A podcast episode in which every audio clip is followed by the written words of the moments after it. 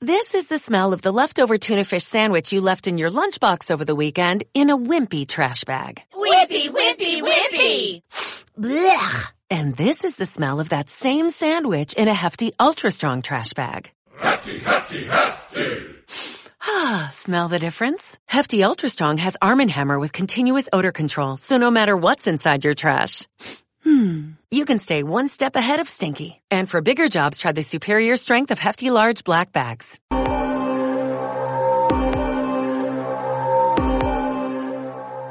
Ingobernables, el podcast de entrevistas a mujeres vegetarianas y veganas que están cambiando el mundo. Con Paula González. ¿Tú también eres ingobernable?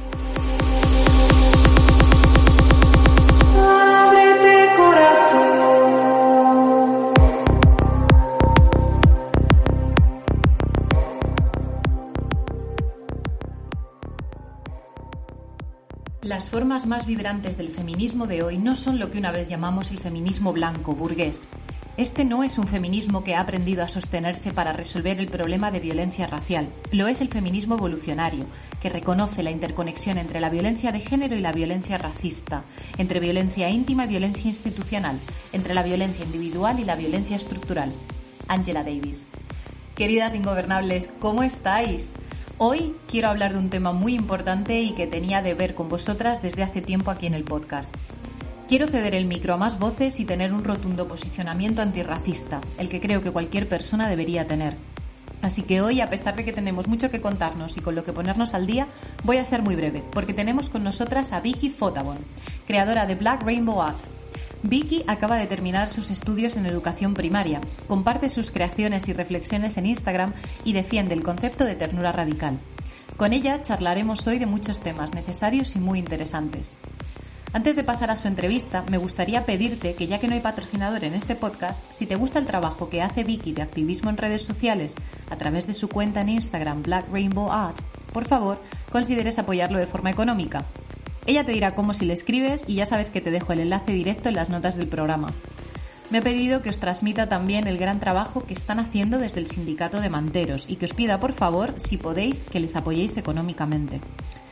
Recuerda que también tú puedes apoyar este programa sin que te cueste dinero, compartiendo este episodio con tu gente, dejando una recomendación en iVoox o en iTunes, comentando con nosotras qué te ha parecido o siguiendo a Vicky en redes. Gracias por escuchar. No os perdáis las reflexiones de esta artista, activista y educadora sobre interseccionalidad, racismo, veganismo, gordofobia y mucho más.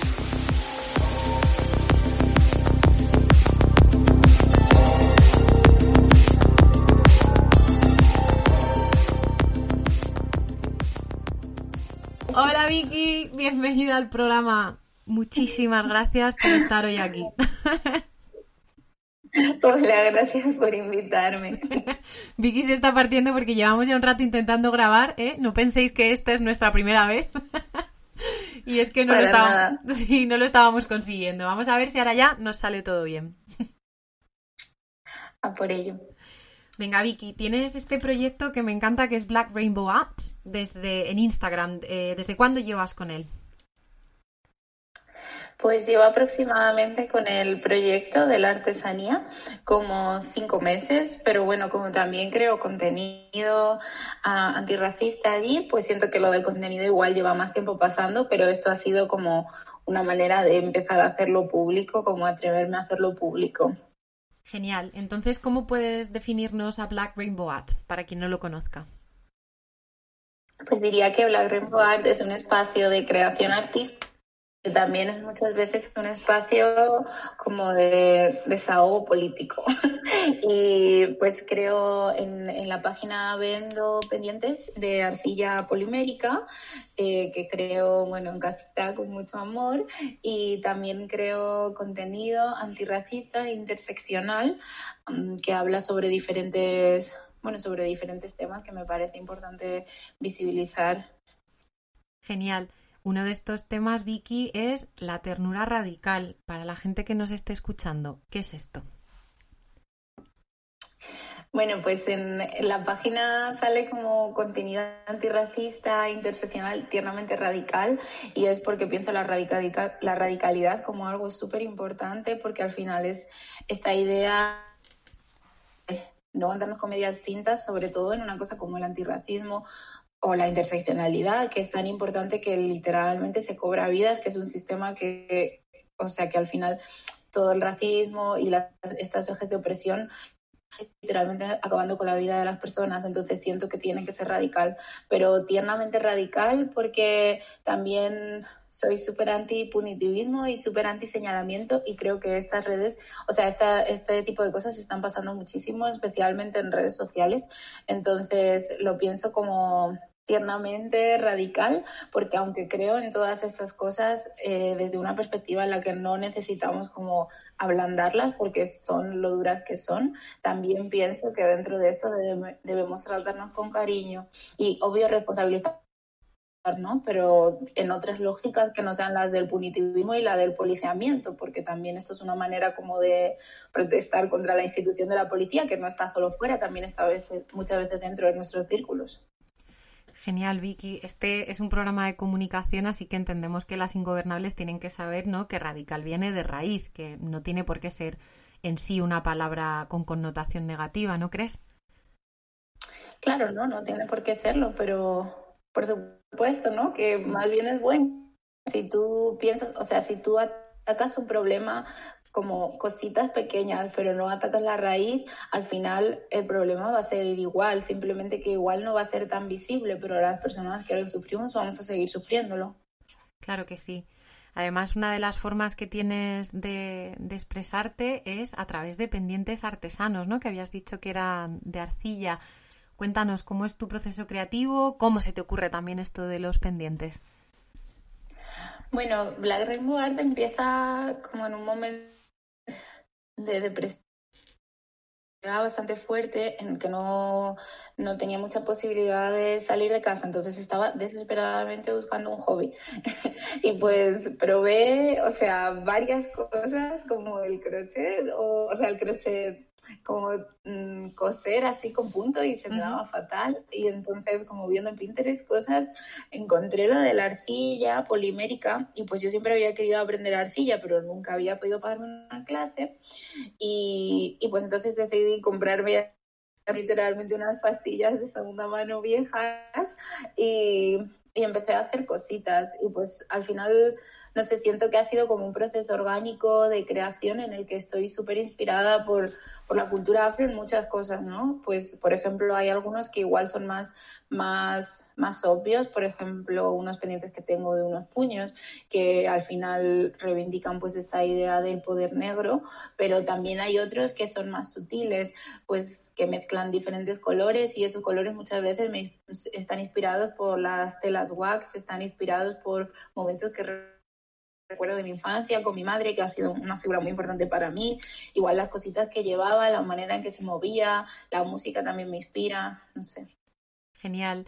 ¿Y estos, estos pendientes, Vicky, la gente los puede personalizar, por ejemplo? Porque ahí ya se fundiría, ¿no? Tu proceso creativo con el de otra persona. Sí, claro, o sea, yo muchas veces me piden por encargo cositas que igual ya hice, pero cambiando algunos detalles, pero un par de veces me han pedido también pues no sé, por ejemplo, mandarme una tela y hacer algo parecido y eso me gusta un montón hacerlo también, porque me gusta mucho como intentar darle a la gente lo que necesita también en su creatividad, que igual yo puedo ser el medio para hacerlo y eso se funde también con mis ideas creativas, así que sí, estoy súper abierta a hacer cositas personalizadas. Tiene que ser bonito, ¿eh? Tener una idea en la cabeza, pasárselo a otra persona y que la otra persona lo plasme de manera genial. Y este proyecto, que claro, es algo que tú hemos dicho que tienes un poco como hobby, ¿no? Y también de manera de, de hacer activismo, lo has estado haciendo este año de forma paralela a terminar tu carrera, tu grado de educación. Vicky, ¿cómo ha sido este año con este caos de la COVID-19 terminando educación primaria?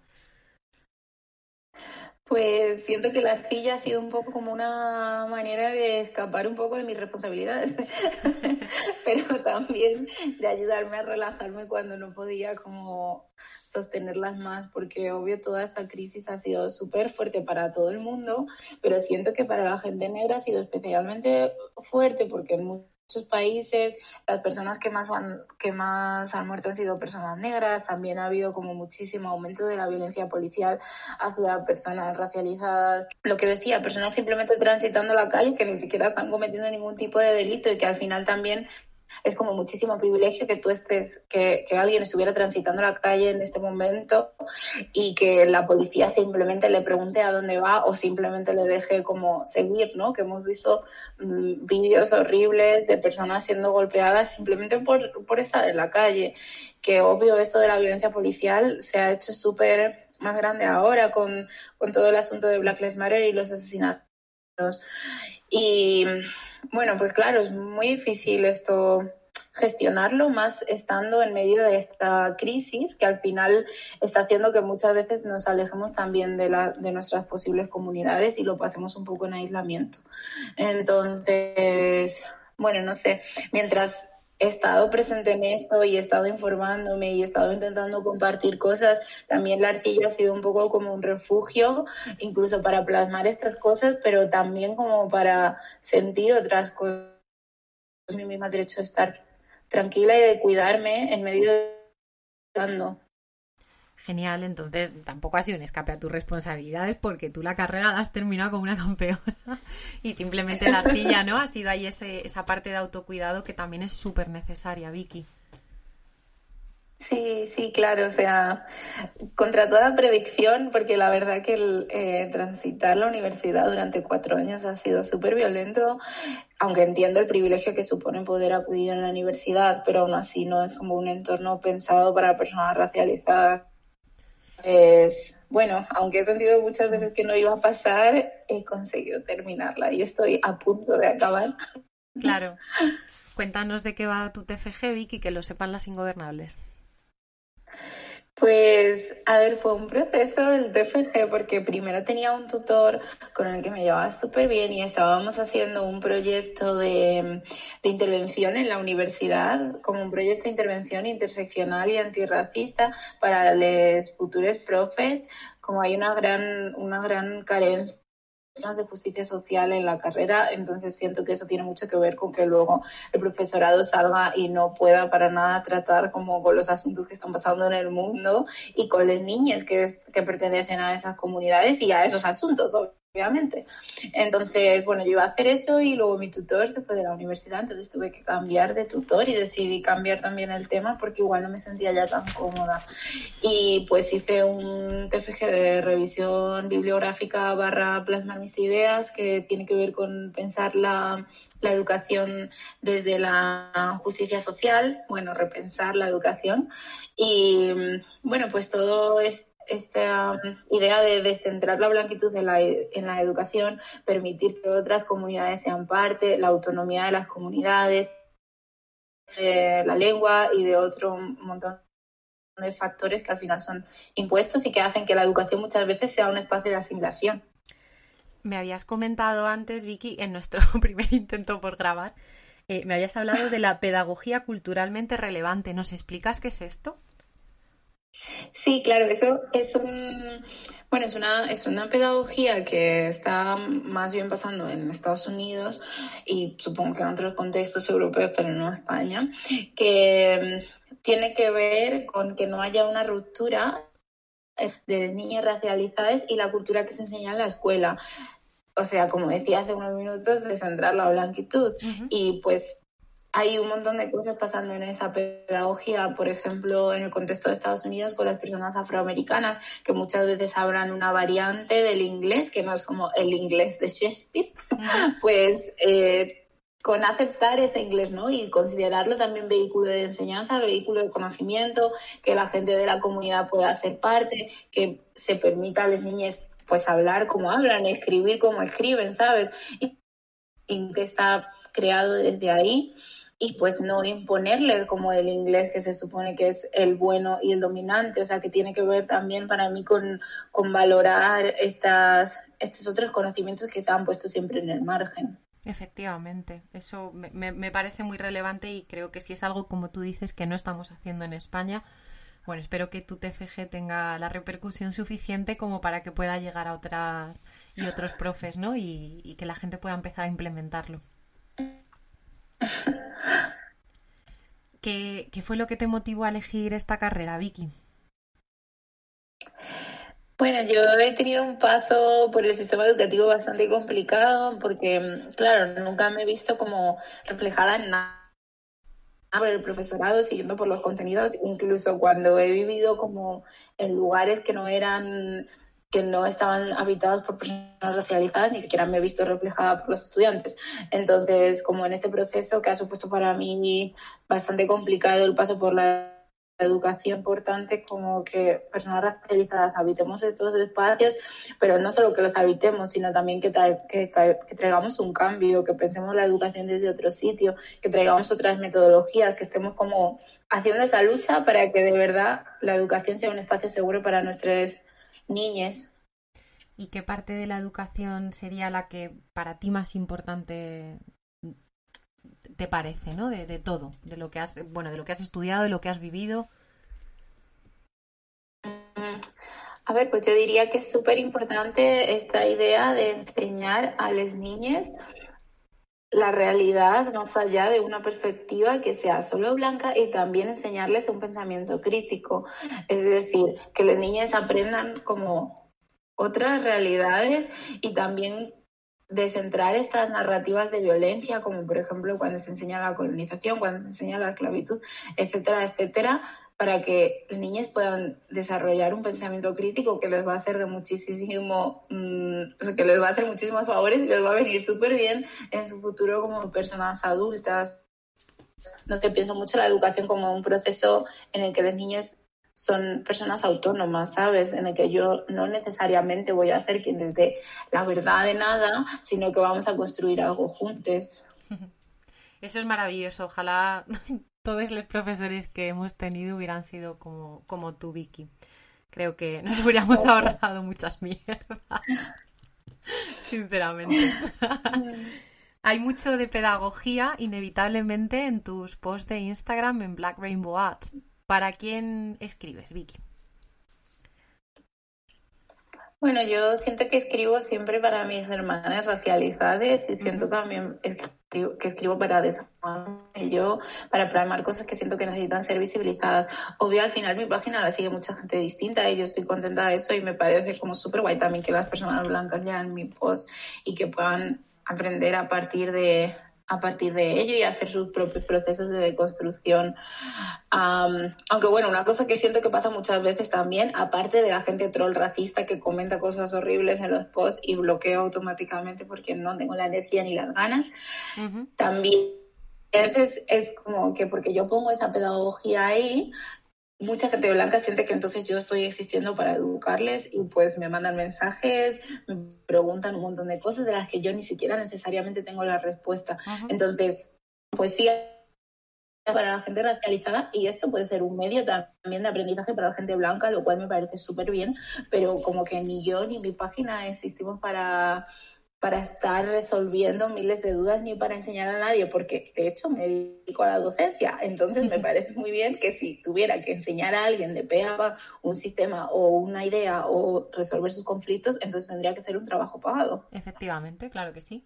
¿Y dónde pones tus límites personales entre hacer un poco la pedagogía, ¿no? Y hacer tu trabajo de bueno, tu trabajo, mm, es, claro, lo llamo trabajo porque yo también he trabajado de activista muchos años y es un trabajo, aunque no sea remunerado, ¿no? Pero ¿cómo pones tú ese límite entre me voy a cuidar y voy a proteger mi tiempo y mi energía y me voy a dar a, las a, los demás? Pues, a ver, intento ser más o menos organizada, lo cual no es muy fuerte con la página, pero también voy mucho como con mi con mi sentir, ¿no? Pues a lo mejor una semana tengo energía para publicar dos o tres post de contenido y también están pasando más cosas y tengo más ganas de escribir, pues lo hago. Pero si otra semana solo tengo ganas de publicar un post en toda la semana, a lo mejor no estoy pasando por un buen momento, pues no lo hago y no pasa nada. O sea, como que al final tampoco me, me esfuerzo a hacer nada en la página, hago las cosas que me apetece hacer y muchas veces cuando a lo mejor no publico nada, también aprovecho ese momento igual para amplificar un poco más la voz de hermanes que están publicando cosas, que intento hacerlo siempre, ¿no? Que en mi página también sigo como una política radical de que solo publico nada. Pero, pero bueno, como que siento que igual también muchas veces la gente que creamos contenido en redes sociales es como que hay una exigencia de que tenemos que estar todo el rato creando cosas y sinceramente no siempre tenemos algo que decir. eso, eso es muy sabio, Vicky. Además, de, además del trabajo que haces en Black Rainbow Art, también eres vegana. Entonces me gustaría saber cómo habitas tú tu interseccionalidad con todas sus facetas y todas sus esferas.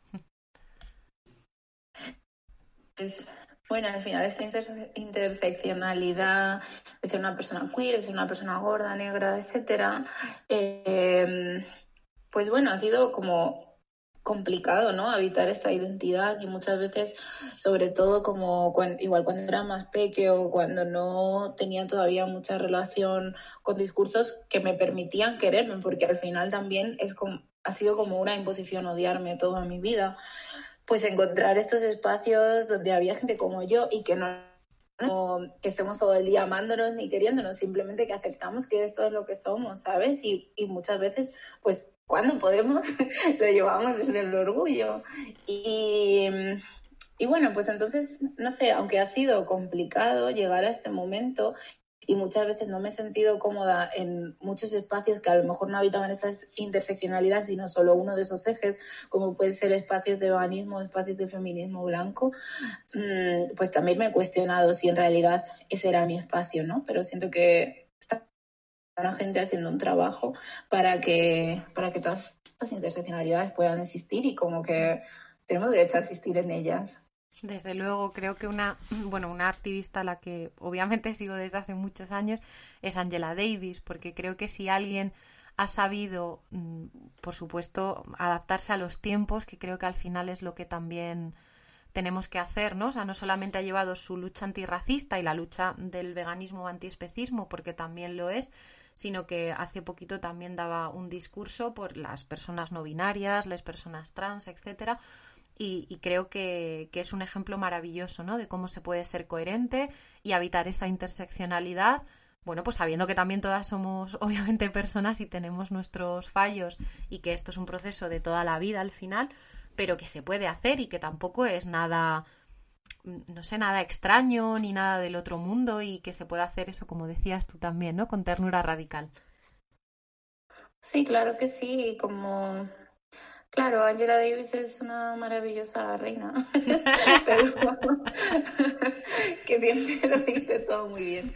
Y además ha luchado mucho en las calles, lo cual también me parece una parte muy, muy importante, porque aunque llevamos aquí un rato hablando como que yo siempre pienso también esto del activismo que tiene que ir de la mano con una lucha en la calle, con una organización, con una comunidad, o sea, como que no puede ser solo lo que escribimos en redes, lo que compartimos en redes, porque al final la violencia tanto la violencia como los cambios ocurren fuera de las redes. Entonces, bueno, sí, como que también tiene que ver con cuidar nuestra energía, yo creo, esto de la interseccionalidad, ¿no? Como yo, por ejemplo, no sé, con, cuando empecé como un poco a militar en el feminismo, pues intenté estar en espacios que eran de feminismo blanco donde no encajaba y entonces pues me fui, que eso fue lo mejor que pude hacer para mi energía. Igual me han pasado un poco similar con el veganismo, ¿no? Claro que sí. También es un proceso de cuidarnos.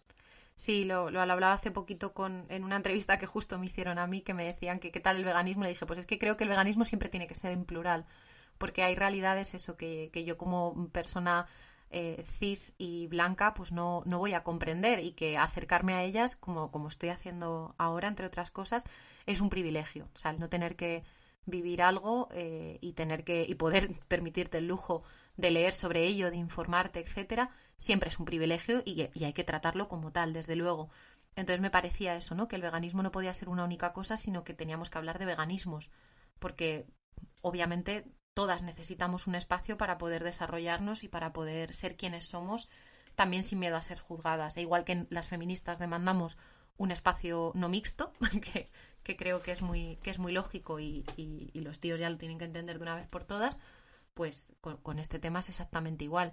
Pero Iki, sí que te voy a preguntar, ya sé que no es tu labor hacer pedagogía con nosotras, pero sí que me gustaría si nos puedes dar alguna pista de cómo podríamos hacer del veganismo un espacio un poco más seguro para todos ahora mismo.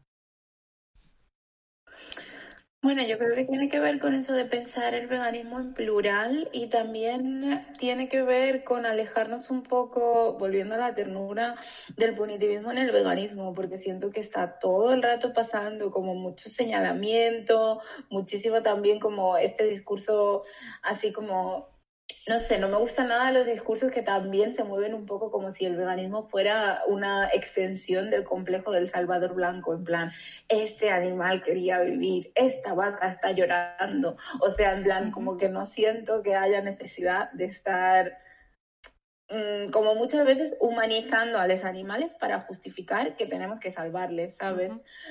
Y mm, en cuanto a lo que decía del punitivismo, yo personalmente llevo, en el, llevo siendo vegana como cinco años o así, pero yo he pasado por un proceso que todavía estoy de intentar como superar un desorden alimenticio y eso ha hecho que muchas veces mi veganismo no sea pulcro. Y pues yo estoy súper tranquila con eso, porque al final no creo que el veganismo sea una cosa que nadie me pueda decir si estoy haciendo bien o estoy haciendo mal. Cada uno hacemos lo que podemos dentro de nuestras posibilidades y vivimos unas realidades muy, muy, muy difíciles como para estar policeando si la gente sigue el veganismo o no sigue el veganismo, ¿sabes? Totalmente. Además es algo con lo que también tengo que, que, que, bregar a diario y es a la hora de comunicar el veganismo. Me parece que, que es tan difícil porque depende de quién tengas delante eh, vamos a tener eso que utilizar un discurso u otro y a veces ni siquiera vamos a ser nosotras. A veces lo más inteligente es callarnos, dar un paso atrás y simplemente dar la información o dejar las herramientas eh, al alcance de, de, la otra persona, ¿no? Y me vienen a la mente esto de lo que tú dices, ¿no? De los trastornos de la conducta alimentaria, de, por ejemplo, les adolescentes, porque ellos, en, ellos en ese momento de su vida igual no están para poder dar el paso hacia el veganismo porque dependen pues de una familia que les cocina, de un entorno concreto, etcétera, ¿no? Entonces, siempre me pregunto, Vicky, y me gustaría saber mucho tu opinión sobre esto, eh, ¿qué, tenemos, las activistas tenemos que seguir también traumando a, a las demás con imágenes muy jodidas de los otros animales, etcétera, cuando sabemos ¿no? que, puede ser que esa otra persona, como decíamos, ¿no? en el caso de los adolescentes o en el caso de una persona muy precaria que no tenga las herramientas para poder elegir, pues eso, tenemos que seguir esa vía de estar traumándoles con imágenes muy jodidas sobre animales, etcétera. ¿Tú esto cómo lo ves? Yo no soy nada pro imágenes jodidas en, ningún, en ninguna lucha, la verdad. Siento que eso muchas veces crea un impacto, pero el impacto no va a ser como de larga duración, ¿no? Como que no, ya voy a ser vegana toda mi vida porque vi esa imagen cruel, como que no funciona así. Igual también es un proceso. Igual tampoco o sea, lo que decía antes, ¿no? Como que creo que tiene que ir acompañado de otro montón de cosas, el veganismo que tiene que ir acompañado de decisiones de consumo en todos los ámbitos y de decisiones de vida, porque al final vivir en el sistema capitalista es explotar a los animales, pero también es explotar al subglobal y vivir en unas lógicas de extractivismo todo el rato. Entonces, como compartir imágenes que incluso muchas veces se dan estas cosas hiperracistas como de comparar una en la esclavitud las personas negras no sé qué mal que esto se siga haciendo a los animales cuando, hello, esto se sigue haciendo a las personas negras. Obviamente no igual, ¿sabes? El colonialismo de la esclavitud ha cambiado, pero, pero siguen pasando muchas de estas lógicas. Entonces, no creo nada en ese tipo de imágenes, más bien creo como, como en repensar toda, toda la manera en que vivimos y también a la gente y acompañar a la gente en ese proceso de repensarse que a lo mejor puede llevarles el veganismo y a lo mejor no. Con esto no estoy diciendo como que obvio comer carne sea una maravilla, no, pero como que cada una tiene, cada una tiene una situación de vida que no siento que podamos entender desde un discurso que valga para todo el mundo. Eh, eh, vale, efectivamente. me, quedo, mucho más tranquila sabiendo que, mis sospechas iban por buen camino. Sobre todo, sobre todo eso, cuando me lo dice una educadora que, sabe más de esto que yo. Vale, bueno, no sé, si eso es tampoco la respuesta perfecta, pero...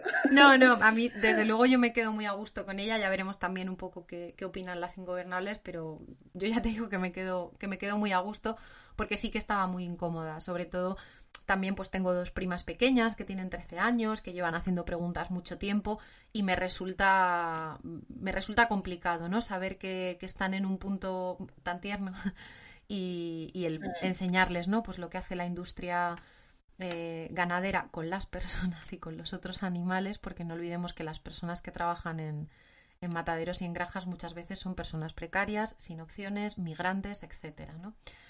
Eh, me, resulta eso complicado el, poder explicarles a, mis primas cómo es el mundo y, de alguna manera también, no sé si a ti esto también entiendo que te, que te, que te puede pasar, queremos tender a no infantilizarles, pero a protegerles de alguna forma, ¿no?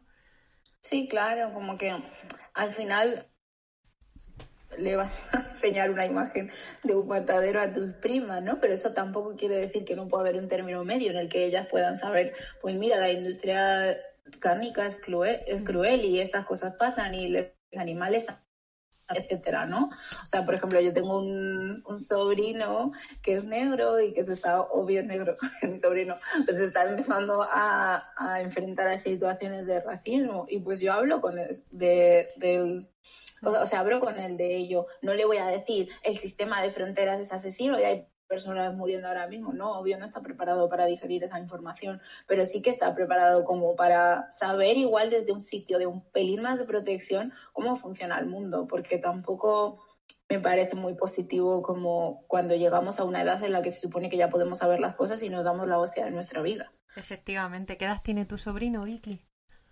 Eh, nueve. Claro, claro, es que, es que madre mía. es que al final queremos proteger a los que, a los que más queremos, a, quienes vienen detrás y, hacerles el camino un poco más fácil. Ojalá, ojalá lo consigamos.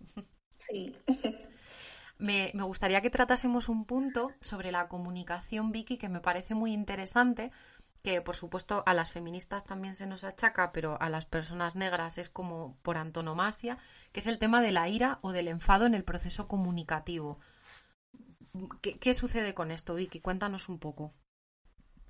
Bueno, a ver, creo que, o sea, lo que me decías de las feministas, creo o sea, nosotras también insistimos en ese feminismo y pues muchas veces esta cosa de la ira y la rabia está especialmente enfocado hacia las mujeres negras. Y bueno, me parece como bastante irónico barra hipócrita esta este intento de invisibilización del enfado, de la ira, de la rabia en, en espacios públicos como puede etcétera, etcétera, desde un sistema que está totalmente construido en la violencia. Entonces es como que la violencia puede pasar en privado, pero la respuesta a la violencia no puede pasar en público. Entonces, bueno, me parece como súper súper importante expresarnos desde ahí, ¿no? Expresarnos desde la rabia, expresar desde el enfado, porque al final esta imposición de la felicidad también es súper como un constructo occidental que no va para ningún lado, no va para ningún lado, sobre todo si estás viviendo como situaciones de opresión y no puedes expresar tu rabia, pero es que además tienes que ser positiva y tienes que ser feliz, etcétera, etcétera, pues no, me reivindico contra eso. Fenomenal, ahí lo dejamos. Vamos a terminar con las dos últimas preguntas eh, estrella de esta temporada. Y una es sobre el dinero, que me parece también un temazo y seguro que da también para hacernos un podcast aparte pero me gustaría que nos dijeras qué consejo podrías darle a alguien que está empezando también con su proyecto, que lo quiere hacer sostenible, porque tú tus pendientes los vendes y aunque es un hobby, está claro que, el trabajo hay que pagarlo. Así que, ¿qué consejo podrías darle eso a alguien que, que esté empezando, que tú hayas aprendido y que lo quieras compartir? Mm, bueno, sinceramente lo que más me ha ayudado en este proyecto, que sí que ha sido un hobby, pero también ha sido como una manera de escapar de trabajos súper precarios que no podía sostener al final muchas veces por mi salud mental, ha sido como encontrarme con otra gente que estaba haciendo cosas parecidas, porque me han dado un montón de tips, me han ayudado un montón, en plan, no sé, como que esta idea de que aunque sea mi proyecto propio, no es un proyecto individual, o sea, me gusta mucho pensarlo así, ¿sabes? Como encontrarme con otra gente que lleva más tiempo haciéndolo, que, que me cuida también, que les cuido ya a ellos, que podemos intercambiar cosas.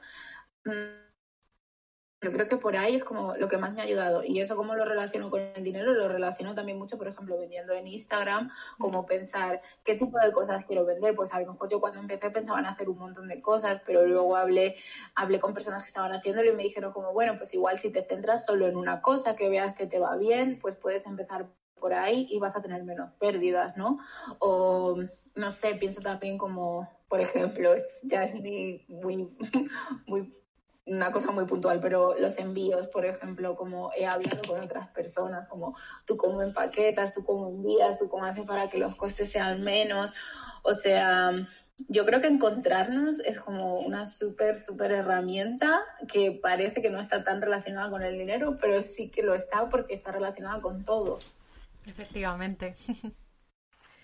Genial, Vicky. Bueno, ya sabes que pondremos tu, el enlace a, Instagram, a tu tienda, para que la gente pueda hacerte también encargos si quiere. Y vamos con la última pregunta. ¿Qué es para ti la comunicación, Vicky? Wow, pues cuando me planteas esta pregunta, la verdad que no, no sabía muy bien cómo cogerla, pero al final pienso mucho la comunicación quizás como una cosa orgánica, es una cosa que está pasando constantemente, que podemos darle una importancia u otra, pero me parece un proceso como que dentro de este orgánico que es, también es importante como cuidarla, porque volviendo a esto que he repetido 20 veces ya hoy, lo de la terrora radical, como comunicarnos desde el cuidado, comunicarnos desde el amor, o sea, no sé, la comunicación me parece un proceso mm, y un elemento súper lindo como para compartir otras historias, también para encontrarnos con otras historias parecidas a las nuestras, no sé, lo pienso un poco desde ahí, yo creo. Genial, pues con esto nos vamos a quedar. Vicky, muchísimas gracias por haberme concedido unos cuantos ratitos de tu tiempo ya. No pasa nada, ha sido muy guay. Me alegro. Nada, espero que nos veamos pronto y a las ingobernables ya saben que les dejo toda tu información en las notas del programa. Vicky, querida, cuídate un montón. Bueno, igualmente, un abrazo. Un abrazo fuerte. Chao. Y hasta aquí el programa de hoy. Necesitamos más voces como la de Vicky, más voces como la tuya. Strive to be happy y cuéntanos en redes qué te ha parecido. Hasta la próxima.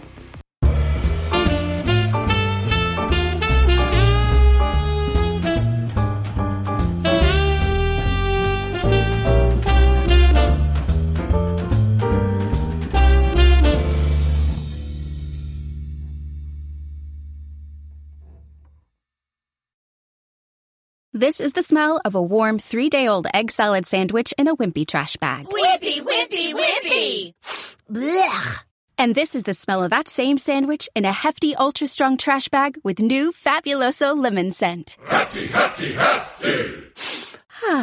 smell the difference? When life gives you stinky, get Hefty Ultra Strong with new Fabuloso lemon scent. It smells like clean, freshly picked lemons. So no matter what's inside your trash, you can stop the stink and smell the lemon.